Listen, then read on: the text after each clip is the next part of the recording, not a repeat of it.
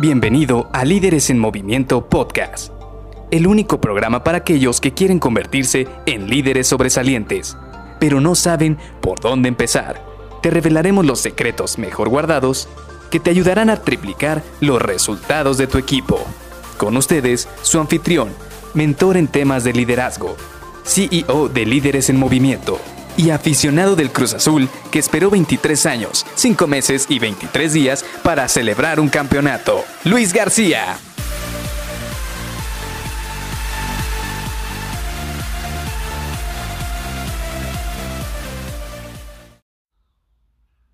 Y ahora, ¿a quién contrato? Hola, ¿cómo estás? Soy Luis García y te doy la bienvenida a Líderes en Movimiento Podcast. Hoy vamos a continuar con esta serie y prácticamente vamos a finalizar esta serie con una metodología que hemos platicado durante la semana para hacer entrevistas de trabajo. Como lo hemos venido diciendo desde el primer día, nos estamos enfocando en el lado en el cual tú vas a entrevistar a candidatos, es decir, tú vas a buscar a esa persona que va a llenar la posición o la vacante que tienes dentro de tu equipo de trabajo. Hemos platicado durante la semana sobre varios puntos y aspectos muy importantes que tienes que tener en cuenta a la hora de preparar tu entrevista de trabajo. ¿Por qué? Si bien se ha dicho, se ha hablado de que tienes que estar preparado cuando tú vas a buscar una posición, también en la contraparte, tú como entrevistador tienes que estar preparado, porque de esta manera vas a estandarizar tu proceso, vas a hacerle preguntas muy similares o vas a cuestionar de manera muy similar a todos tus candidatos y de esta manera vas a poder llegar al punto de hoy, en el cual vamos a evaluar quién va a ser el candidato idóneo para la posición que tú estás buscando. Y sí, siempre va a ser muy complicado. ¿Por qué? Porque todos y cada uno de ellos tienen razones muy distintas para buscar este puesto.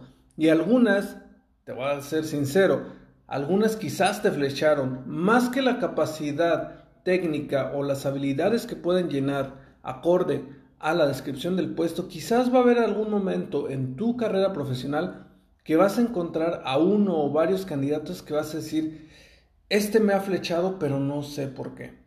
Pues bueno, a todos nos ha pasado y yo te voy a confesar, a mí también me ha pasado. Afortunadamente, cuando me ha pasado, cuando he encontrado ese candidato, ese candidato que me da muy buena espina, por decirlo de alguna manera, he sido, he sido pues de alguna manera congruente en la, en la situación de que sí me ha dado los resultados que había estado esperando. Pero esto era antes de tener una metodología. Ahora que tengo una metodología, ya dejo mucho menos al azar y mucho más a la metodología, como lo hemos venido platicando esta semana. ¿Por qué? Porque reviso la descripción de puesto desde un inicio, sé cuáles son las preguntas importantes que le tengo que hacer, evalúo de una manera en la cual yo voy a poder tangibilizar o materializar cuáles son las escalas de conocimiento o de habilidades de cada uno de los candidatos.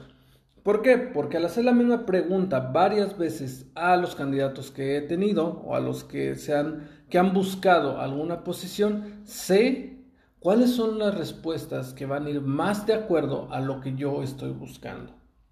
Por ejemplo, hablemos de, no sé, tiempo para hacer una actividad. Si hablamos de que tiene que hacer una actividad en algún software y nosotros ya más o menos tenemos un estimado, de tiempo que se llevan las personas para, para este puesto, para esta posición, utilizando algún software, y tú les pones esta actividad, entonces tú vas a saber más o menos cuánto tiempo hacen. Por ejemplo, hablemos una hoja de cálculo.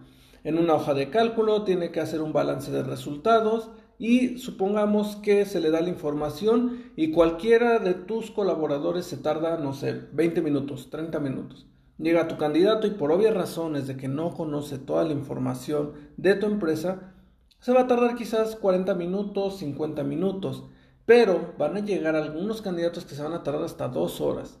De esta manera tú vas a poder tangibilizar cuál es el candidato que se está tardando menos tiempo. Esto hablando de estándares de tiempo. Por ejemplo, hablando de estándares de conocimiento, se me viene a la mente un, tema muy similar en el área de diseño mecánico. Se nos pregunta muy seguido si conoces de tolerancias. Entonces tú les puedes hacer preguntas sobre tipos de tolerancias, acorde a la norma GD&T. Entonces, tú le vas a preguntar, oye, ¿conoces tal tolerancia? ¿Conoces esta otra tolerancia? Y que te dé ejemplos. Y en base a esos ejemplos, tú vas a poder calificar a esta persona si realmente puede dominar estas habilidades o este conocimiento que le estás preguntando. La idea es ponderar, la idea es saber qué tanto, qué tanto dominan esas habilidades. Y lo segundo, y contraparte a esta evaluación, tienes que verte trabajando con esta persona. ¿Por qué? Porque supongamos que tienes tres candidatos que tienen muy buenas habilidades, que tienen muy buen conocimiento, que pueden dar resultados más o menos todos los días iguales, pero te das cuenta que con varios de ellos o con dos o con uno de ellos no te ves trabajando todos los días. Y este es un tema muy importante. Tú vas a verlo todos los días de 9 a, no sé, a 5 de la tarde o de 8 a 6 de la tarde, de acuerdo a tus horarios laborales, y vas a tener que hacer equipo con esa persona. Pregúntate si te ves trabajando con esta persona, si lo ves como un colaborador de tu equipo, si ves que esta persona se va a alinear a los objetivos de la organización, de tu equipo y de lo que tú estás buscando para la descripción de puesto. Creo, creo, que esta es la pregunta más importante que te tienes que hacer después de haber validado las habilidades de estos candidatos. Saber si esta persona se va a poder integrar dentro del equipo de trabajo, si va a poder rápidamente integrarse a la cultura laboral, si va a poder dar resultados en un tiempo, pues digamos relativamente bueno. No quiero decir rápido, porque todas las personas se desarrollan de manera diferente y esto no es un parámetro para evaluar. Hablamos de que en un tiempo moderado, la mayoría de las empresas se dan dos o tres meses para empezar a ver resultados. Queremos ver si en ese tiempo de dos o tres meses esta persona se va a acoplar a la organización, a los objetivos y va a dar los resultados que tú estás buscando. Así que hazte estas preguntas después de que hayas evaluado a tu colaborador y créeme, cuando termines vas a poder definir de una manera más clara, específica y rápida quién es el colaborador que debes contratar para esa posición que quieres llenar. Así que muchísimas gracias por haberme seguido durante esta semana en esta serie en la cual desarrollamos una metodología que a mí en lo personal me ha servido bastante para poder identificar a ese colaborador con el cual voy a poder llenar una posición en mi equipo y poder obtener resultados rápido, efectivos y alineados a la cultura organizacional. Así que te veo el día de mañana. Bye bye.